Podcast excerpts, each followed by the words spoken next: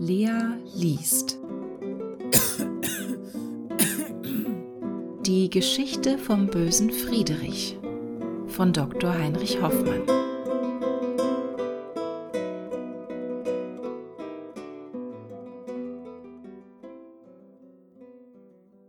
Der Friederich, der Friederich, das war ein arger Wüterich, er fing die Fliegen in dem Haus und riß ihnen die Flügel aus. Er schlug die Stühl und Vögel tot, die Katzen litten große Not, und höre nur, wie bös er war, er peitschte seine Gretchen gar. Am Brunnen stand ein großer Hund, trank Wasser dort mit seinem Mund, da mit der Peitsch herzu sich schlich der bitterböse Friederich und schlug den Hund, der heulte sehr, und trat und schlug ihn immer mehr. Da biss der Hund ihn in das Bein recht tief bis in das Blut hinein.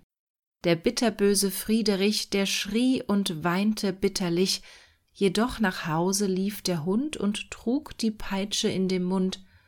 Ins Bett muss Friedrich nun hinein, litt vielen Schmerz an seinem Bein, und der Herr Doktor sitzt dabei und gibt ihm bittre Arznei.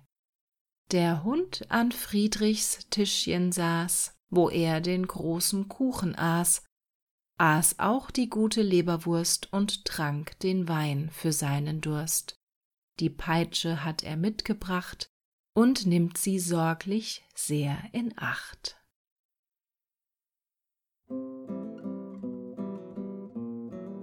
Das war Lea liest.